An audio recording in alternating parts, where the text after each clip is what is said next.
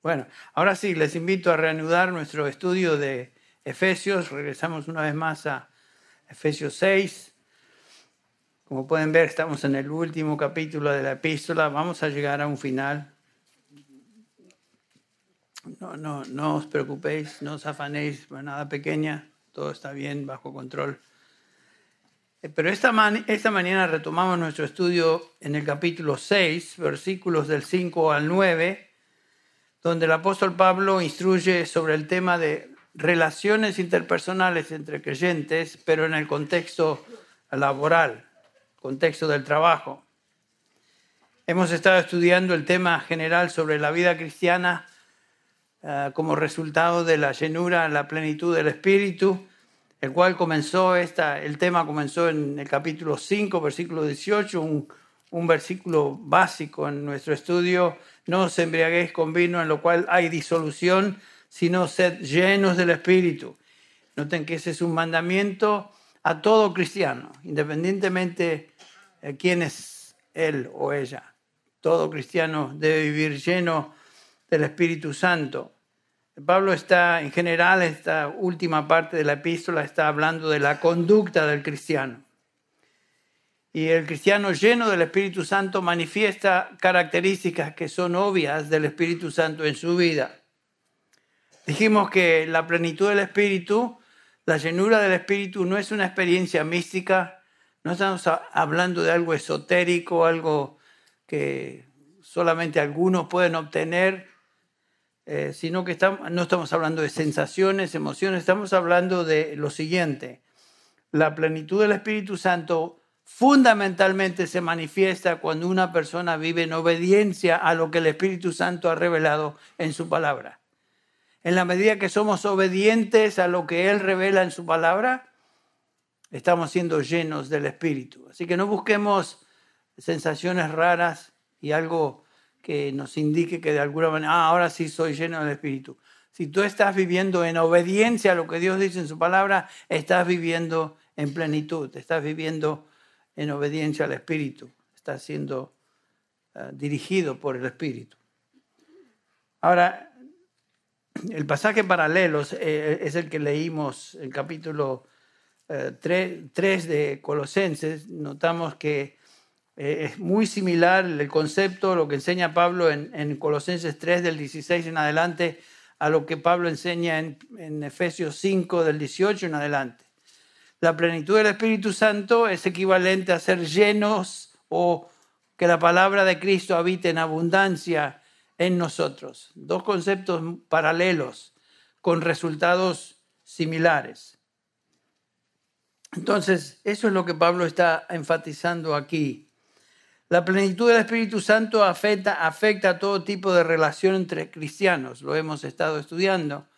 Afecta eh, la relación que esposos tengan entre sí, esposas a sus maridos, maridos a su esposa, este, la relación que existe en el hogar entre padres e hijos, hijos y padres. Eso afecta. Y por supuesto aquí Pablo nos va a hablar de la plenitud del Espíritu Santo y cómo esto afecta las relaciones de un cristiano en el contexto de su trabajo, donde él labora, donde él trabaja. Vamos a dar lectura entonces a los versículos del 5 al 9 esta mañana, que dice así. Siervos, la palabra ahí siervos es dulos, es uh, esclavos, el contexto, explicaré acerca de eso en un instante. Esclavos, obedeced a vuestros amos terrenales con temor y temblor, con sencillez de vuestro corazón como a Cristo, no sirviendo al ojo como los que quieren agradar a los hombres, sino como siervos de Cristo de corazón, haciendo la voluntad de Dios. Noten eso, qué importante ese énfasis continuamente. Sirviendo de buena voluntad como al Señor no, y no como a los hombres sabiendo que el bien que cada uno hiciere, ese recibirá del Señor, eh, sea libre o sea esclavo, sea esclavo o sea libre. Y vosotros, amos, haced con ellos lo mismo, dejando las amenazas, sabiendo que el Señor de ellos y vuestro está en los cielos y que para él no hay acepción de personas. Muy importante. Pablo comienza esta instrucción en el contexto del contexto laboral, comenzando con hablando de la esclavitud, o mejor dicho, hablando o dirigiéndose a los esclavos. Eh, por supuesto, hoy no tenemos esclavos como el, mundo greco-romano en el cual Pablo escribe eh, tenía. Se estima que aproximadamente había en el, en el imperio romano en esta época 60 millones de esclavos. O sea que el imperio dependía de esta relación de esclavos y amos. La economía del imperio dependía de esa relación.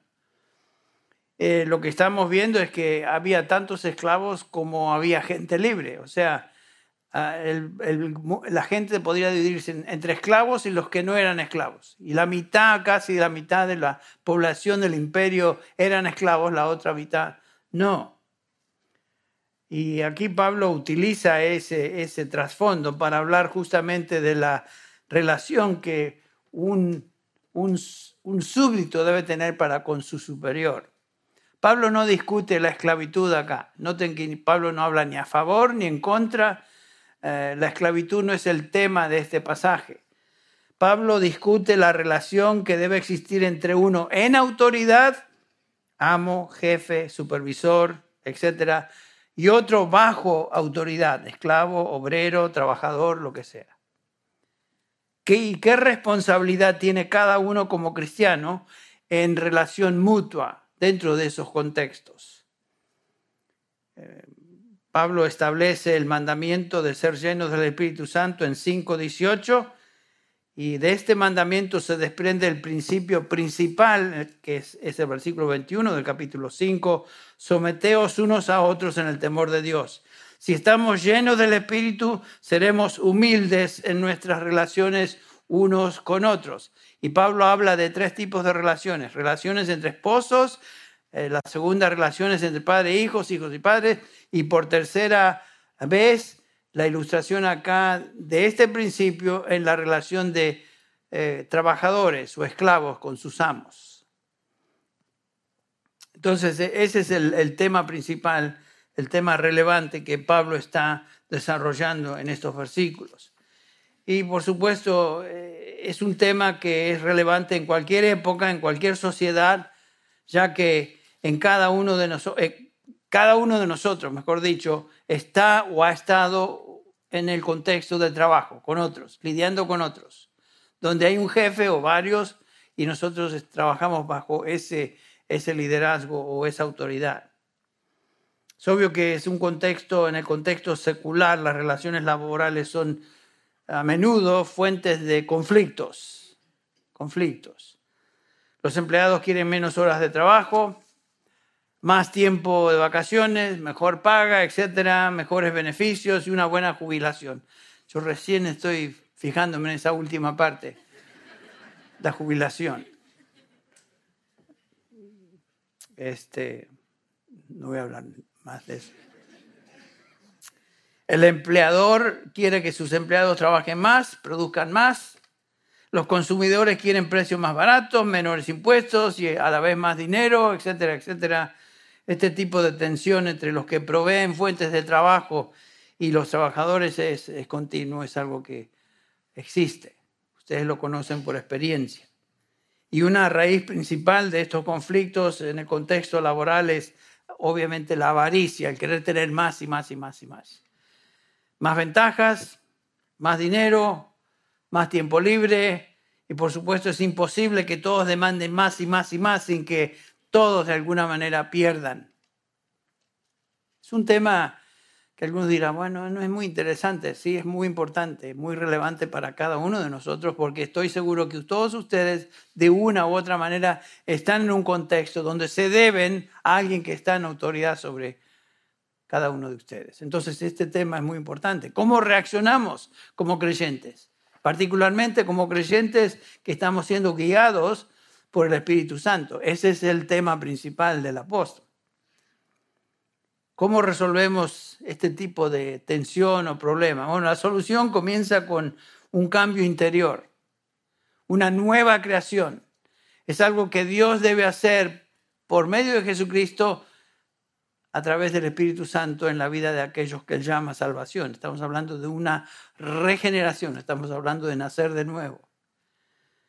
Dios nos creó, o mejor dicho, no creó al hombre para vivir pensando en sus propios intereses egoístas, sino que el diseño original fue vivir para la gloria de Dios y el bien de otros.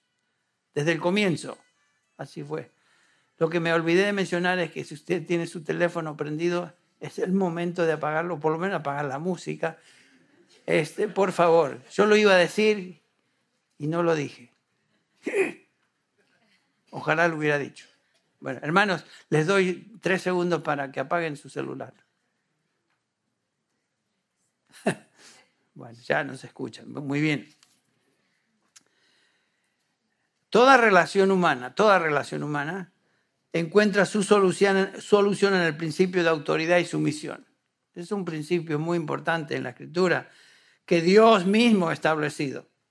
Dios ha establecido en toda relación humana que alguien dirija alguien sea líder, alguien esté en autoridad y el otro, los otros, sigan a esa autoridad. Lo vemos en el gobierno, lo vemos en la familia, lo vemos en la iglesia, lo vemos aquí en el contexto laboral. Alguien es el que tiene una posición de autoridad y otros llevan a cabo tareas bajo la dirección de esa autoridad. Dios ha establecido ese, ese patrón. No es algo que es inventado por nosotros. Y es importante notar que en ningún momento la Biblia presenta a esa autoridad basada en alguna, algún sentido de superioridad del que tiene autoridad. No, Dios establece eso no en base a que alguien es superior a otro, sino que es Dios así lo establece. Es importante notar que eso no, no es lo que la Biblia subraya. Un esposo, por ejemplo, no es superior a su esposa. Un anciano en la iglesia no es superior a sus hermanos, un padre no es superior a sus hijos. En un sentido sí, pero estamos hablando de eh, jerarquía o eh, sentido de importancia. La autoridad que ellos tienen es una autoridad delegada por Dios que Dios otorga. Estoy hablando de aquellos que están en autoridad. En otras palabras, es como mayordomía para ser usado, usada, mejor dicho, dentro de los propósitos de Dios y su gloria. Dios establece eso como principio. El principio de autoridad y sumisión se observa en estos versículos que leímos. Esclavos y amos. En nuestro contexto moderno no tenemos esclavitud como aquí conocemos, por lo menos existía en esa época, pero sí tenemos contextos donde hay jefes, supervisores y gente que responde a esos jefes o supervisores. Este es el estándar o regla que Dios ha establecido en, el contexto laboral. Dios ha establecido el estándar para la relación matrimonial, capítulo 5, versículos del 22 al 33, el estándar para las relaciones en familia, capítulo 6, versículos del 1 al 4, y ahora el estándar para las relaciones laborales, versículos del 5 al 9. Eso o así es como debe funcionar esto. Empleados, primero. ¿Qué, es, lo que dice, qué es lo que dice Pablo acerca de, de los empleados o los siervos? Dice ahí, siervos, obedeced a vuestros amos terrenales con temor y temblor. La palabra siervo es la traducción de una palabra en griego que es dulos, que quiere decir esclavo. Literalmente Pablo se dirige a esclavos, que existían, como dije, millones de ellos en todo el imperio. La palabra amo es la palabra curios en griego, que quiere decir señor. Pablo se dirige a los esclavos que respondían a señores. Si alguien necesita atención, ¿lo pueden atender, por favor? ¿Ya? Ok, gracias. Bueno, cuando hablamos de, esclavitud, nos vienen pensamientos a la cabeza un poquito distorsionados. Hoy eh, pensamos en un sistema caracterizado por injusticias y abusos y esas cosas que hemos visto películas acerca, hemos leído acerca de eso. Si bien el sistema fue abusado en, tiempos como los que Pablo está escribiendo acá, eh, tiempos donde la cultura griega y romana tenían esa cantidad de personas esclavizadas, el concepto bíblico de esclavitud es un concepto que se refiere a una relación fundamentalmente laboral. Eh, por supuesto, como dije, había tantos esclavos y, todo, el imperio dependía de esta relación en cuanto a la economía del imperio. Eh, el imperio romano no podría haber eh, operado ni funcionado si no existía este sistema. Entonces es algo muy particular de, a lo que Pablo aquí se está refiriendo. En esa época eh, los siervos o esclavos eran empleados de sus amos y estos amos proveían trabajo y remuneración por la labor de sus siervos, sus esclavos. Entonces, fundamentalmente el sistema económico de todo el imperio romano dependía de esa relación tan interesante que aquí Pablo nos enseña o nos describe. El sistema de esclavitud guiado por principios bíblicos era un sistema, sin embargo, justo. Como todo sistema humano sufrió abusos a través de la historia, pero como ya vimos en el pasado, en nuestros estudios, otros estudios, el problema de cualquier abuso o injusticia humana no está en alguna estructura o sistema, sino en el corazón del hombre. Un corazón corrupto en el mejor de los sistemas produce corrupción. Y hoy lo vemos en el gobierno.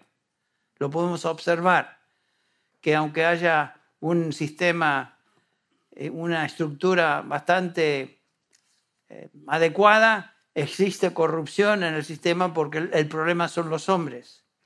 El problema fundamental de todo ser humano es su corazón, no, son, no es la política, no es la economía, no es la condición social, sino su problema es espiritual.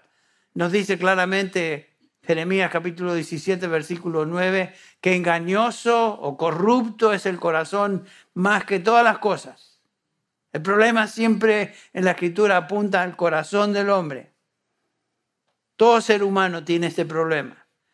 Nos dice Pablo en 1 Corintios 2, 14 que el hombre natural, el hombre en su condición natural, no percibe las cosas del Espíritu porque se han de discernir cómo?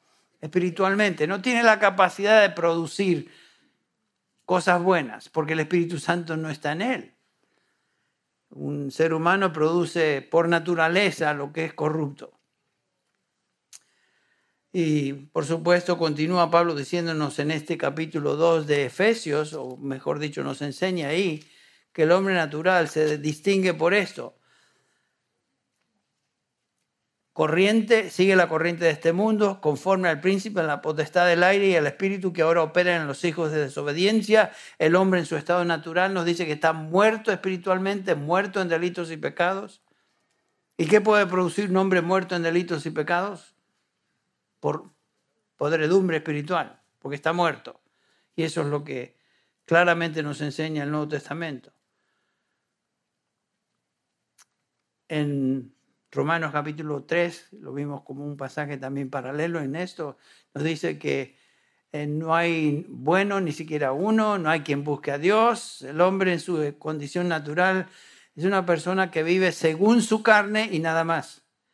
¿Y qué le podemos pedir a una higuera sino higos? O un, eh, lo, único que puede producir un hombre son frutos de su naturaleza caída y por lo tanto afecta todo lo que eh, le rodea. La enseñanza del apóstol Pablo en estos versículos tiene aplicación a cualquier sistema laboral donde haya empleados dueños o supervisores de empresas, negocios, granjas, cualquier lugar de empleo. Y Pablo exhorta a los siervos cristianos, en primer lugar, a los, esclavos dentro del contexto en el cual Pablo escribe y, por supuesto, por aplicación nosotros hoy a los empleados. ¿Qué debe ser la conducta de un empleado? Veamos en por unos minutos. ¿Qué dice Pablo en cuanto a un santo en su rol de empleado? En el contexto de su trabajo. Y obviamente todos ustedes están dentro de un contexto de trabajo o han pertenecido a un contexto de trabajo. Esto tiene mucha relevancia a lo que usted está experimentando hoy como empleado, como persona que dirige o se lleva bajo la autoridad de otro. Y Pablo nos dice que esta conducta debe ser caracterizada por obediencia a los amos.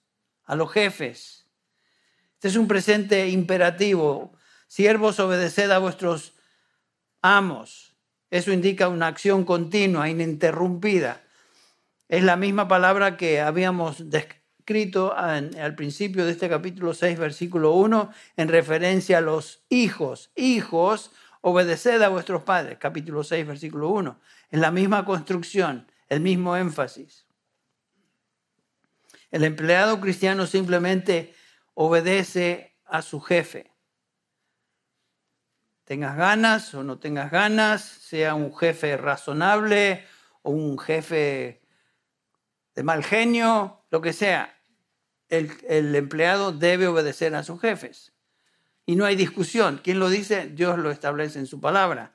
Pedro hace referencia a esta conducta de un empleado cristiano o de un cristiano dirigiéndose a, el mismo tipo de audiencia, esclavos, cuando dice en 1 Pedro 2.18, esclavos o siervos, estad sujetos a vuestros amos en todo respecto, no solo a los que son buenos y afables, ahí está, sino también a los que son insoportables. O sea que no tiene nada que ver con la naturaleza o el carácter de la persona quien es mi jefe. Ustedes tienen jefes y algunos de ustedes tienen buenos jefes, razonables, y algunos de ustedes tienen jefes que, ¿para qué hablar? Ni siquiera les da dolor de estómago pensar en ellos. Bueno, a esos tenemos que obedecer también. Y por supuesto, eh, alguno dirá, pero ¿será posible que debo obedecer a mi jefe en todo lo que me diga? Pedro dice en todo, en todo. Solamente hay una excepción a este mandamiento cuando este mandamiento eh, nos, nos lleva a hacer algo que Dios desaprueba. En ese caso, el principio que tenemos en Hechos 5:29 entra en vigencia. Es menester obedecer a Dios antes que a los hombres. Entonces, esa es la, la, única, la única vez que no vamos a obedecer a nuestros jefes. ¿Ok? ¿Por qué debo ser obediente? Bueno, en primer lugar, porque Dios lo dice. Y eso es suficiente. Si Dios lo dice, se acabó, no hay más que decir, se acabó, no hay discusión. Pero Pedro agrega otra razón, noten el versículo 19 de 1 Pedro 2, porque esto haya gracia. Y acuérdense que algunas de estas personas estaban sufriendo bajo autoridades que eran malas. Y dice, si por causa de la conciencia ante Dios alguno sobrelleva penalidades sufriendo injustamente, pues ¿qué mérito hay? Si cuando pecáis y sois tratados con, severidad, lo soportáis con paciencia. Pero si cuando hacéis lo bueno, sufrís por ello y lo soportáis con paciencia, ¿qué dice? Esto haya gracia con Dios. Dios se agrada de eso. La obediencia en el lugar del empleo haya gracia con Dios. Dios quiere que seamos obedientes a nuestros supervisores a nuestros jefes. Y si trabajas con todo tu esfuerzo y tu jefe te maltrata, bueno, recordar esto, que no estamos simplemente trabajando para Él, estamos trabajando para aquel que está sobre Él, que es nuestro Señor. Trabajamos para el Señor. Tu obligación primera es para con Dios. Y recuerden lo que dijimos al inicio, eso es andar en el Espíritu, eso es ser lleno del Espíritu andar en obediencia a lo que el Espíritu revela en este libro, en su palabra. Eso es andar en el Espíritu. Pues la gente tiene nociones raras de eso de ser lleno del Espíritu. Piensan en sensaciones raras, místicas, que los llevan a, a decir cosas y actuar de una manera que realmente no tiene sentido. El Nuevo Testamento no, no nos habla de eso, nos dice que esta es la manera de ser llenos del Espíritu, en obediencia. Como santo cristiano, bueno, como santo, como cristiano, si eres cristiano eres santo, eh, tú deberías ser el mejor empleado de toda la compañía, el más productivo, el que trabaja con excelencia, el que trabaja demostrando gratitud y actitudes positivas y hacerlo con, con un sentido de gozo, porque estamos trabajando para el Señor. Si eres un flojo, si trabajas a desgano, si te quejas y otros te ven y te escuchan, ¿Qué estás diciendo acerca de tu fe que proclamas o profesas tener? que eres seguidor del Señor Jesucristo o, discípulo de Cristo. Eh, con tu ejemplo estás diciendo a la gente no vale la pena ser seguidor de Cristo si soy un geñudo, alguien que se está quejando o habla mal de otros. Es posible que en este contexto en el cual Pablo escribe había esclavos que se convertían al Señor y pensaban que al ser hijos de Dios ahora no tenían por qué soportar a sus amos pagados, paganos. Yo voy a obedecer a este hijo del diablo. Y reaccionaban de una manera que Pablo tiene que corregir. En otros casos, eh, siervos cristianos o esclavos cristianos pensaban que ya que sus amos también eran cristianos, entonces ¿para qué, para qué esforzarme tanto? Son hermanos en Cristo. Estos me toleran. Entonces, entonces puedo, puedo abusar esa, esa relación porque son hermanos en Cristo. Y estas dos situaciones, a esas dos situaciones se dirige Pablo en el 1 de Timoteo 6, versículos 1 y 2. Noten qué específico es el apóstol Pablo al tratar con ese tipo de problemas. Dice así el versículo 1, 1 Timoteo 6, 1. Todos los que están bajo el yugo de esclavitud tengan a sus amos por dignos de todo honor, para que no sea blasfemado el nombre de Dios y la doctrina. No tenés la relación, el nombre de Dios y la doctrina que profesamos. Y los que tienen amos creyentes, no los tengan en menos por ser hermanos, o a la liviana, a la ligera, sino sírvanles mejor, por cuanto son creyentes y amados los que se benefician de su buen servicio. Noten la, la exhortación del Espíritu Santo a través del apóstol Pablo. Yo recuerdo cuando Bárbara tenía una compañía de fotos y productos de fotos y todo lo que esto involucraba hace años ya. ¿Cuántos años? 28, 20 years. Uh, cómo pasa el tiempo. Bueno, este, me acuerdo que tenía varios empleados en esa época y lo chistoso es que algunos empleados sabían que ella era cristiana, ellos también eran cristianos, entonces eran flojos. Y tomaban breaks cuando no deberían tomar breaks y mientras trabajaban hacían llamadas telefónicas a, amigos o amigas y, no le daban el tiempo necesario a la compañía. Bueno, Bárbara es muy linda, muy digna, muy, muy, ustedes la conocen, amorosa, pero el tratar hacia Bárbara como jefe era, era, era exactamente lo que Pablo está describiendo acá. Abusaban de la relación. No, no es que estoy poniéndote como ejemplo oh, de virtud, pero eso es lo que está diciendo el apóstol Pablo. Cuidado. Todo jefe, todo supervisor es digno de honor y obediencia por la posición en que se encuentra. Es lo que está diciendo Pablo. Respeten esa autoridad. Denle honor a esa autoridad. Porque al fin y al cabo, Dios es el que colocó a esa persona ahí. Nuestra responsabilidad como empleados es de tener una conducta ejemplar. Tú y yo nos debemos a nuestros supervisores en nuestro lugar de trabajo. Ah, eso es fácil para ti decir, Henry, porque tú trabajas, trabajas aquí en Grace Church. Bueno, en un sentido tienen razón, pero saben que dentro de la estructura de Grace Church hay un organigrama donde todos nos debemos a, a alguien que está sobre nosotros en, la administración. Yo rindo cuentas al que está sobre mí. Gracias a Dios que el que está sobre mí es eh, el pastor, MacArthur. Y él es muy buen jefe conmigo. Siempre, siempre me, me, ha tratado muy bien y yo he tratado de corresponderle tratándole con honor. Pero el punto es, eh, sí, es más, pero en todo lugar hay lugares donde rendimos cuenta a una persona. No es que ah, somos todos cuates aquí. No, tenemos que respetar el lugar donde el Señor nos puso y aquellos que Dios puso sobre nosotros. Ese es el punto. Pablo le dice a Tito, en Tito 2, exhorta a los siervos a que se sujeten a sus amos. Versículo 9, 2.9 de Tito.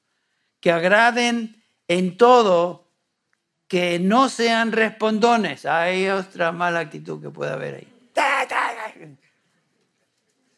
no defraudando, sino mostrándose fieles en todo, para que en todo adornen, este es el punto, adornen la doctrina de nuestro Dios, de nuestro Señor y Salvador. Con nuestra conducta, ¿adornamos la doctrina o la embadurnamos? Exaltamos la doctrina que profesamos o la tiramos al piso. Y es todo por nuestro ejemplo, nuestra conducta. Ese es el punto. Nuestra conducta en el trabajo adorna o embadurna. Así que te hago la pregunta, ¿cómo estás tú en tu, tu relación con tus jefes o tu jefe? ¿Qué es lo que la gente piensa o tu jefe piensa acerca de que tú eres cristiano, según tu conducta? Espero que el jefe diga, bueno, este es, este es un trabajador digno y que no haya sospechas de que no se llama cristiano y fíjate. O cristiana y fíjate. No, que no exista eso. Ahora, ¿qué debemos recordar en, ese, en, este, en este principio de sumisión a aquellos que tienen autoridad sobre nosotros? Algo importante que el versículo 5 subraya. Pablo le llama a nuestros superiores en este contexto amos terrenales. ¿Qué está diciendo Pablo? Katasarka, eh, sarca en, en, griego, según la carne o de acuerdo a la carne. Pablo está limitando la relación de sumisión a una relación terrenal. La, la sumisión, en otras palabras, no se extiende a una relación espiritual. Les ilustro. Aquí podemos tener a dos cristianos, un amo y un esclavo. Van a la iglesia, se sientan, escuchan la palabra. Eh, lo que la, la relación de sumisión del esclavo a su amo se limita a su relación laboral. No tiene nada que ver con su relación espiritual. Su jefe no está sobre él en términos de su salud espiritual. Los ancianos de la congregación están sobre él en ese contexto. Entonces, cuidado de no confundir eso. Gálatas 3:28 nos dice que ahora en Cristo no hay judío, no hay griego, no hay esclavo, ni libre, no hay hombre ni mujer, porque todos sois uno en Cristo. Claro, esa es la nueva relación en Cristo. Entonces, como empleado cristiano, debemos ser obedientes a nuestros jefes, eh, obedientes en el contexto laboral, pero obediencia en el contexto laboral, ahí se acaba, es limitada a ese contexto solamente. Y el versículo 5 continúa hablándonos de la actitud con que debemos actuar. Nos dice con temor y temblor. Los, los siervos deben actuar con temor y temblor. ¿Qué quiere decir eso? ¿Quiere decir que debemos trabajar con miedo de nuestro jefe? Es posible que algunos tengan miedo a su jefe. Sí, ocurre. Pero Pablo no está hablando de eso, está hablando de temor y temblor en términos de una actitud de honor y respeto a la persona que Dios ha puesto en ese contexto sobre mí. ¿Por qué? Bueno, otra vez tenemos que regresar al principio bíblico de autoridad y sumisión. Dios mismo estableció eso. Dios estableció, como dijimos, alguien que sea autoridad y siempre debajo de ese alguien hay personas que siguen esa autoridad. Y esto ahora se está hablando en el contexto de trabajo. Pero al principio que se desprende del versículo 18 del capítulo 5 es que nos debemos someter unos a otros en el temor de Cristo. Porque temo a Cristo, me someto a la autoridad que Cristo ha puesto sobre mí en este contexto. Bueno, dice Pablo en primera de Timoteo 6, todos los que están bajo yugo, o sea, autoridad como esclavos, empleados, consideren a sus propios amos, sus propios jefes, en nuestro caso, como dignos de todo honor, para que el nombre de Dios y nuestra doctrina no sean blasfemados. Ese es el punto. Nuestra conducta en cualquier contexto donde estamos manifiesta eh, la calidad de nuestra fe, para que la doctrina que profesamos no sea blasfemada, o sea, que no sea deteriorada, embadurnada por nuestro testimonio feo dentro de ese contexto si Dios te ha llamado a trabajar, obviamente nos ha llamado a trabajar porque el que no trabaja tampoco coma, dice el apóstol. Dios te ha colocado en tu trabajo, es tu responsabilidad honrar y respetar a tus supervisores. No es casualidad que estás donde estás. Tal vez no es el lugar más deseado, tal vez no es el contexto más hermoso de, tu experiencia como cristiano y como, como persona, Tal vez deseas tú tener otro trabajo, claro, puede ser, eso es normal, pero mientras estés donde estés, Tu deber es ser obediente y traer honor a aquellos que están sobre ti, que tienen autoridad sobre ti. Honrarles, ser honestos. Pablo dice hacerlo en el versículo 15, 5 otra vez, que debemos obedecerles con sencillez de corazón, con sinceridad, o sea, con un corazón íntegro no hipócritamente, con un corazón dividido por afuera una cosa y por dentro otra. Pablo se está refiriendo entonces a un compromiso leal y completo a tu empleo y a tus supervisores. Si tu labor diaria es de ocho horas, ¿qué es lo que le debes al trabajo? Ocho horas. ¿Qué es lo que tu, tu jefe espera de ti? Ocho horas.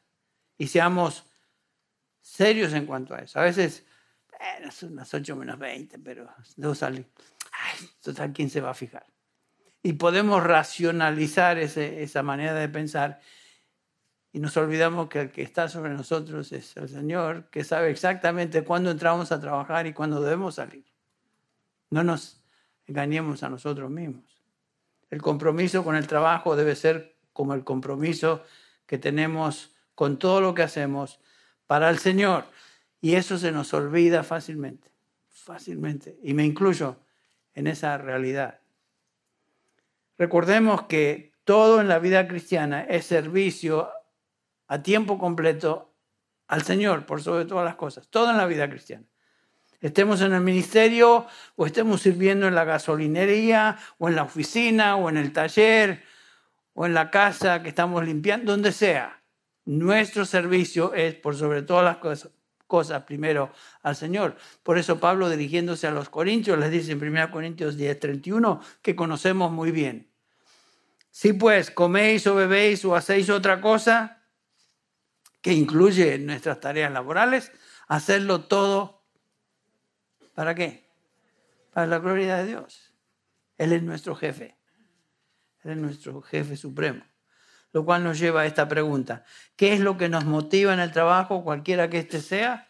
Versículo 5 dice que debemos servir como, servir como servimos a Cristo. Cualquier trabajo es el lugar donde Dios en ese momento nos ha colocado y nos, nos llama a servirle a Él.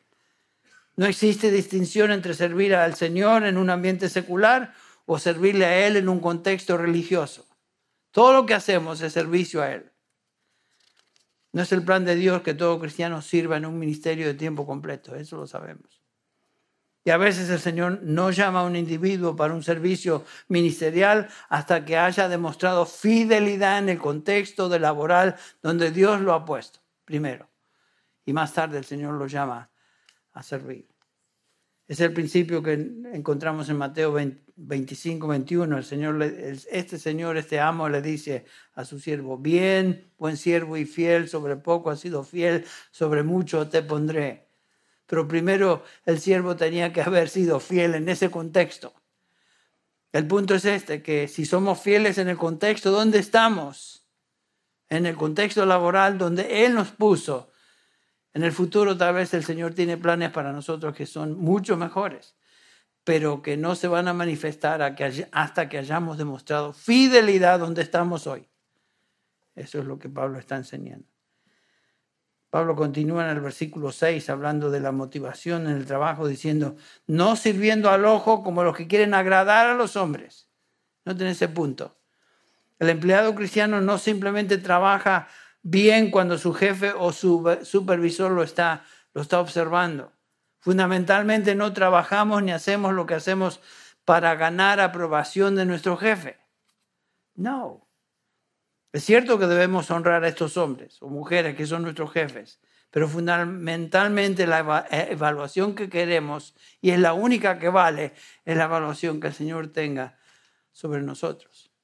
Pablo le dice a Timoteo, 2 Timoteo 2.15, en el contexto de preparación y enseñanza de la palabra, procura presentarte, a Dios como obrero que no tiene de qué avergonzarse, que traza con precisión la palabra de verdad. Pero ese, esa exhortación tiene aplicación a varios contextos. Procura, por sobre todas las cosas, presentarte a Dios aprobado. Es lo que hagas, lo que el Señor te llame a hacer.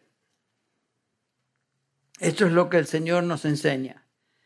En Eclesiastés 9:10 me, me encanta este pasaje, este versículo que dice, todo lo que está en tu mano para hacer, hazlo según tus fuerzas o con todas tus fuerzas.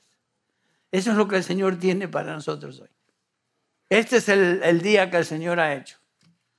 Nos regocijamos en Él y lo que Él nos pone adelante para hacer, lo debemos hacer con todas nuestras fuerzas. En estos días de preparación antes de nuestra salida, para que llore para un poco más bárbara, este, estamos trabajando en todos los detalles de la casa. De qué deshacernos, qué guardar, cómo vamos a hacer esto, ¿Qué, cómo, cómo lidiamos con todo este montón de cosas que hemos acumulado y, y me hizo pensar en este pasaje. Eclesiastés 9:10. Todo lo que tu mano hace para hacer, y en nuestro caso hay un montón de cosas para hacer ahí, hazlo según tus fuerzas, hazlo con todas tus fuerzas. Y hay que hacerlo, porque este es el día que el Señor hizo, esta es la oportunidad y lo que Él tiene para nosotros de aquí hasta que nos vayamos, cada día tiene su, su afán y hay que hacerlo, hay que hacerlo. No, de nada vale ponernos a llorar y a lamentar y, castigarnos, echar cenizas sobre nuestras cabezas y, sentarnos como Job con sus amigos ahí, rascándose. No, no, es, algo que el Señor nos dio para hacer ahora. Entre paréntesis, sigan orando por eso. Es un proceso tedioso y a veces, bueno, no es agradable. Colosenses 3:23 dice, y todo lo que hagáis, hacerlo de corazón como para el Señor, no para con los hombres. Otra vez. Noten lo que dice Romanos 12:11. No seáis perezosos en lo que requiere diligencia, sino fervientes en espíritu, sirviendo al Señor. Y aquí Pablo no está hablando de, un ministerio, no está hablando de tiempo completo sirviendo a Cristo, está hablando de lo que hagamos. Piensa ahí, ¿qué es lo que el Señor te mandó hacer hoy, mañana? hazlo con todas tus fuerzas. Versículo 7 otra vez de nuestro pasaje dice, servid de buena voluntad como al Señor y no como a los hombres. Eso, es lo que se nos olvida. Que lo que hacemos y lo que servimos, en el trabajo que el Señor lo hacemos para Él, por sobre todas las cosas. Todos estos pasajes dicen lo mismo. No estamos aquí para servir a hombres, no estamos aquí para servir a nuestros jefes, a nuestras empresas, estamos aquí para servir al Señor. En el versículo 8 observamos lo siguiente, de trabajar con diligencia, sabiendo que cualquier cosa buena que cada uno haga, esto recibirá del Señor, sea libre, sea siervo, sea libre. Hay cierto premio del Señor para nuestro trabajo. ¿Notaron eso? Y el premio no es necesariamente el sueldo. El premio es lo que Él nos va a dar en el futuro como resultado de haber sido fieles a nuestro llamado y a nuestro trabajo en ese momento que Él nos llamó, a hacerlo. Dios no se olvida ni pasa por alto nuestro esfuerzo en el trabajo y en el lugar donde Él nos colocó. Algún día recibiremos recompensa. Y cada hijo de Dios recibirá recompensa de acuerdo a lo que Él hizo con el tiempo, las oportunidades, las habilidades que Dios le ha dado. Y para terminar el versículo 9, Pablo ahora se dirige o dirige su atención a, instrucción a los que están en autoridad, o sea, a los amos. Dice así, y vosotros, amos, hacer lo mismo con ellos, o sea, con los siervos. Y dejad las amenazas, sabiendo que el Señor de ellos y de vosotros está en los cielos y que para Él no hay acepción de personas.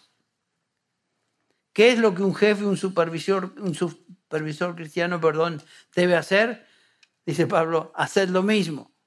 ¿Qué quiere decir eso? ¿Qué quiso decir Pablo? ¿Qué es lo mismo? El antecedente es el versículo 6. Haciendo la voluntad de Dios. De lo cual también hablan los versículos del 7 al 8. O sea, los mismos requisitos para un siervo cristiano son los que tiene también un amo cristiano. Eh, recuerden el principio principal que estamos considerando, sumisión mutua, trato de humildad el uno para con el otro. Pablo está subrayando ese principio que extiende a toda relación. Un amo cristiano, un jefe cristiano debe poseer los mismos estándares que un empleado cristiano es llamado a demostrar diligencia, motivación, las actitudes correctas y una conducta, por sobre todas las cosas, una conducta cristiana.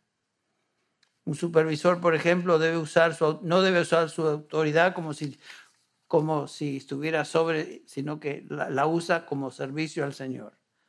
Así como un empleado debe someterse al Señor, un superior debe someterse también al Señor. Un empleador, un dueño jefe usa su autoridad y negocio como si éste fuera de Cristo. Somos, al fin y al cabo, mayordomos de lo que el Señor nos da. Un jefe cristiano no habla con amenazas, dice ahí, porque sabe que él y sus empleados están bajo la misma autoridad. El Señor de todos es el Señor que está en los cielos y al cual cada uno de nosotros tenemos que rendir cuentas. Y finalmente, en la parte segunda del versículo 9, eh, Pablo nos dice que un amo, un siervo, digo, un jefe, debe tratar a todos sus empleados con equidad, porque sabe que su Señor o en Cristo Jesús no hay acepción de personas.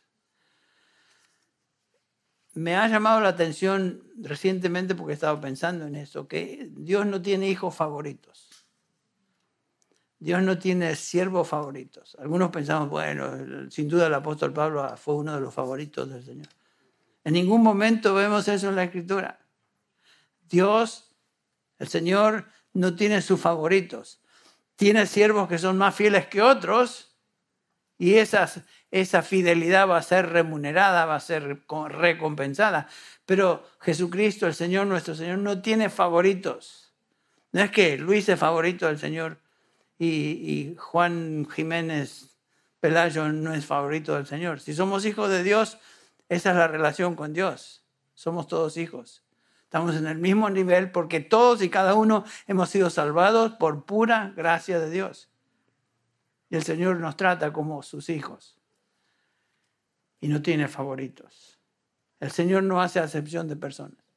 Ese es el punto. ¿Existen problemas en el trabajo? ¿En el contexto donde estás? Lo que sea. Por supuesto. Pero tanto empleados como jefes cristianos llenos del Espíritu operan siguiendo estos principios que por supuesto evitan entonces la confusión y el conflicto, que son el resultado de la carnalidad. Bueno, tú sabes dónde el Señor te ha colocado para trabajar y ganarte tu pan. Tú sabes a la luz de este pasaje cuál es la voluntad de Dios para ti. Obedécela, obedécela. Y Dios promete bendición a eso. Escuchen las palabras del salmista, Salmo 19, 10 y 11 hablando de los preceptos de la palabra de Dios. Deseables son más que el oro y más, más que mucho oro afinado y dulces más que miel y que la que destila del panal. Tu siervo es además amonestado por ellos o con ellos en guardarlos, en obedecerlos, hay gran galardón, gran galardón. Que eso sea nuestra mentalidad y nuestra manera de pensar a la luz de este pasaje que hemos estudiado esta mañana. Vamos a orar. Padre, te agradecemos por tu palabra. Te damos gracias por la exhortación de la misma. Gracias, Señor, porque tú nos instruyes, nos redarguyes, nos convences, eh, limpias las perezas, quitas las perezas. Y la obra que tú comenzaste al salvarnos y santificarnos, continúas llevando a cabo. Y gracias te damos porque esa obra no terminará hasta, sino hasta que estemos con Cristo Jesús. Te damos gracias por eso. Te alabamos. Llévanos con bien y animados a nuestros hogares por la verdad que hemos escuchado. En el nombre de Jesús.